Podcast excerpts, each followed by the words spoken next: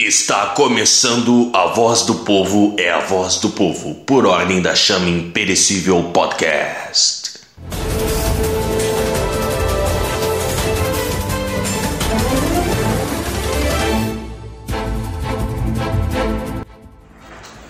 No ar o seu resumo semanal de tudo aquilo que foi fato e esteve na boca do povo, porque afinal de contas a voz do povo é a voz do povo. No último dia 25, completou-se um ano do falecimento da soldado Marciele Renata dos Santos Alves, motivo pelo qual a Brigada Militar prestou as suas devidas homenagens pela morte desta heroína. Porém, é ensurdecedor o silêncio daqueles que têm revolta seletiva contra a violência aplicada às mulheres e aos negros visto que nossa heroína era uma mulher negra que foi morta, assassinada no campo de batalha, é ensurdecedor o silêncio daqueles que tomaram para si todas as pautas da, ne da negritude, todas as pautas da defesa da mulher e simplesmente ignoram o fato de Marciele sequer ter passado por este mundo. Os comentários são de Christian Nunes. Na semana passada eu comentei o caso do João Alberto, um homem negro que foi brutalmente assassinado no Carrefour.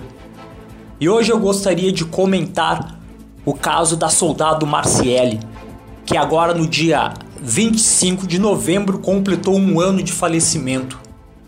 Esse caso em nada desmerece o caso do João Alberto, mas é ensurdecedor o silêncio que é feito em torno desse caso.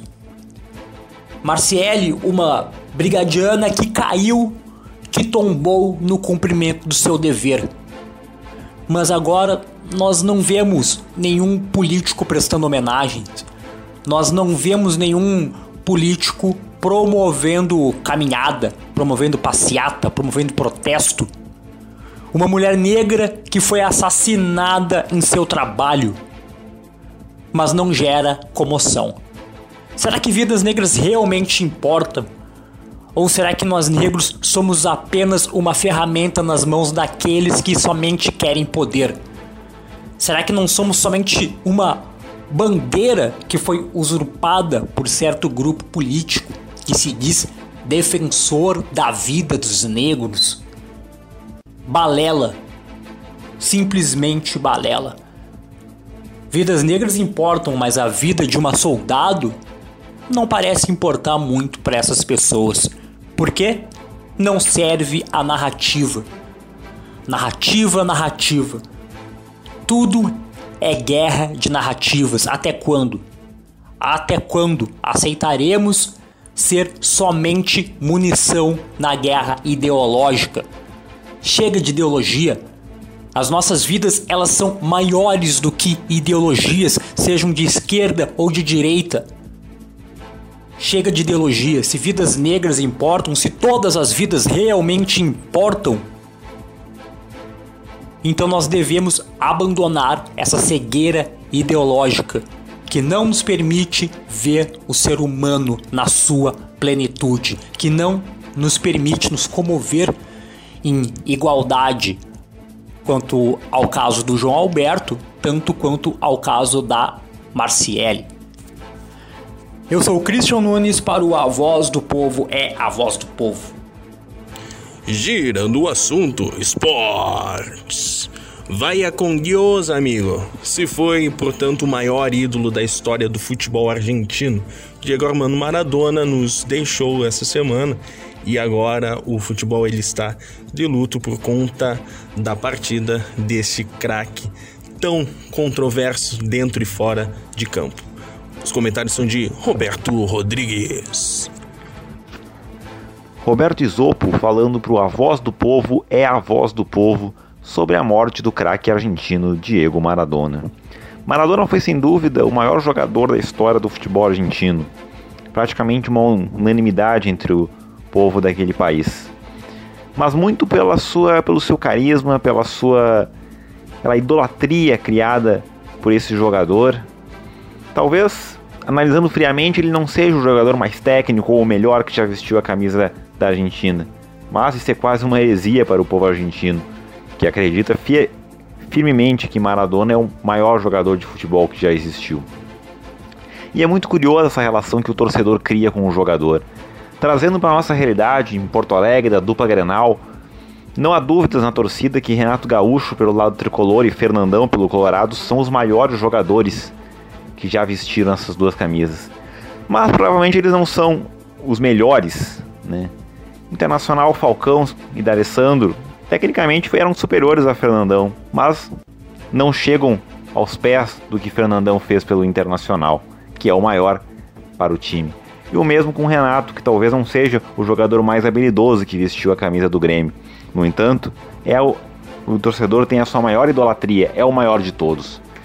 E a relação do povo argentino com Maradona vai ainda mais além. É um povo todo, né, o ídolo de um país, de uma seleção.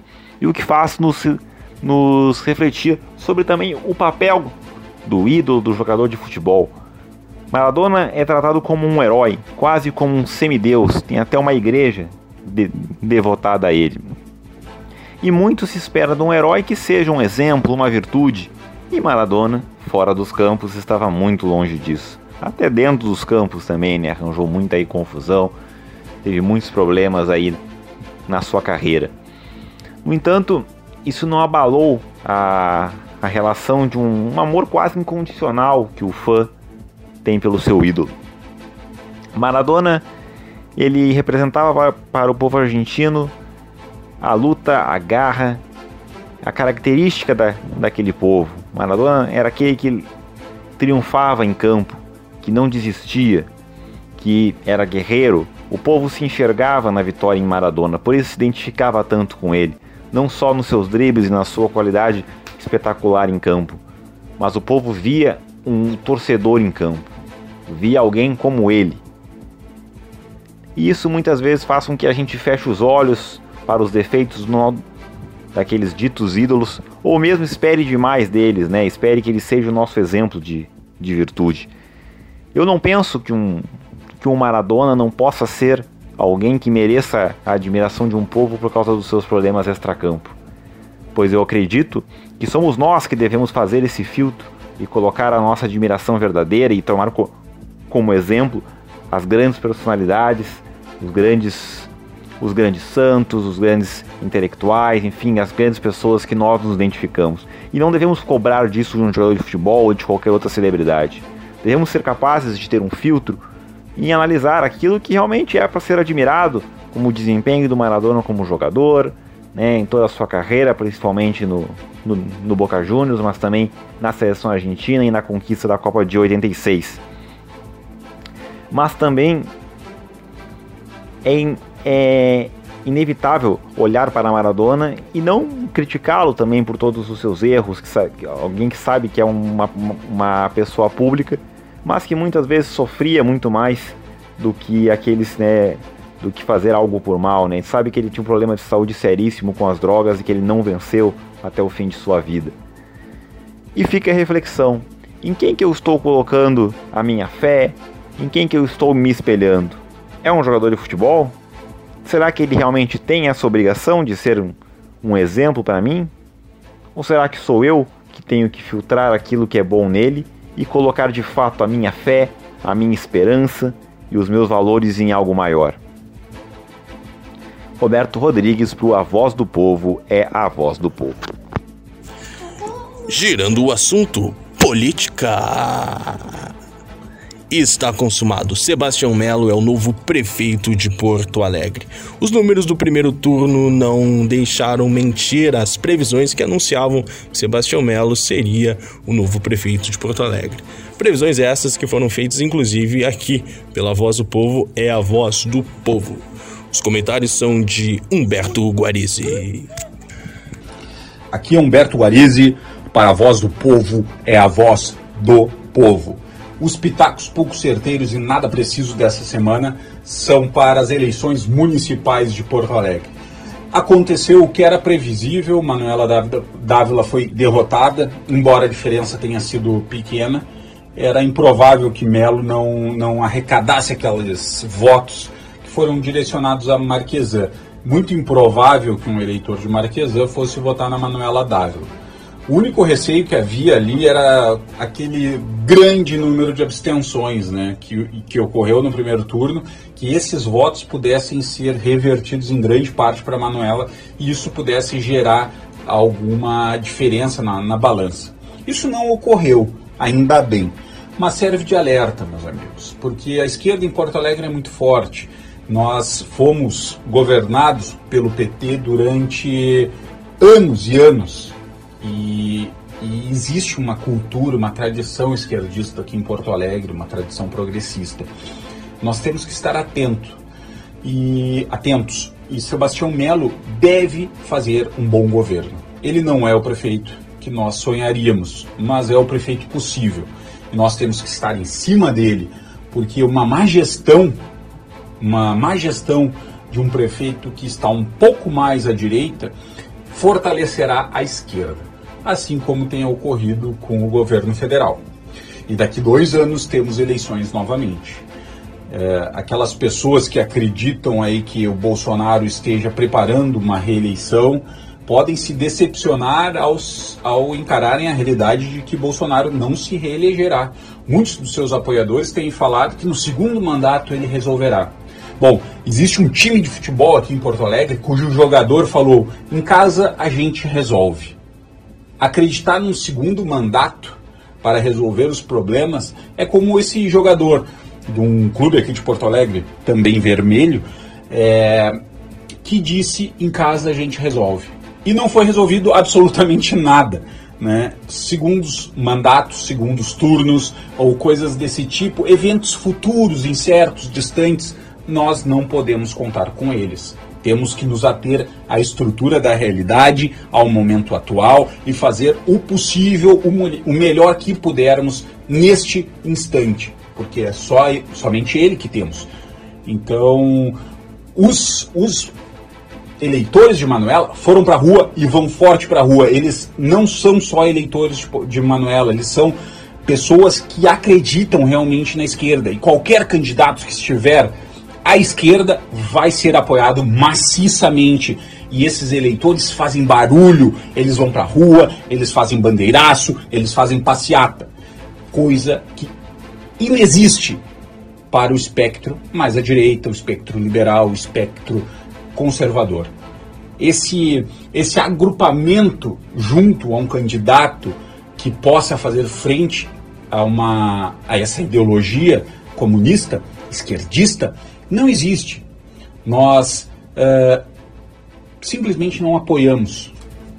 Isso deve ser, um, talvez não um alerta, mas é uma constatação importante. Né? Porque uh, a esquerda cresce tanto e ainda tem tanta força.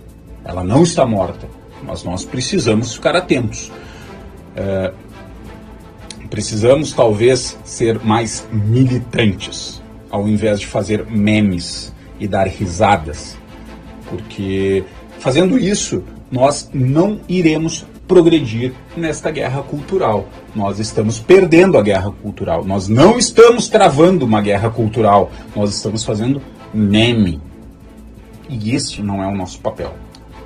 Para nós derrotarmos de vez a esquerda, nós temos que dar a ela o seu contraveneno.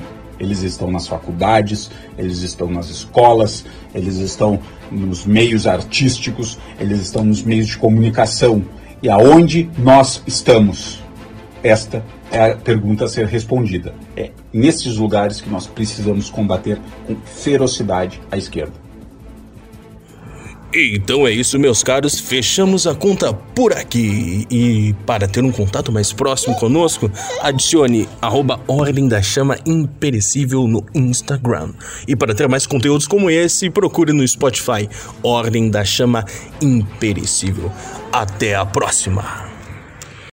A voz do povo é a voz do povo é um oferecimento de Ordem da Chama Imperecível. Ordem da Chama Imperecível desde 2016 chutando o traseiro do demônio.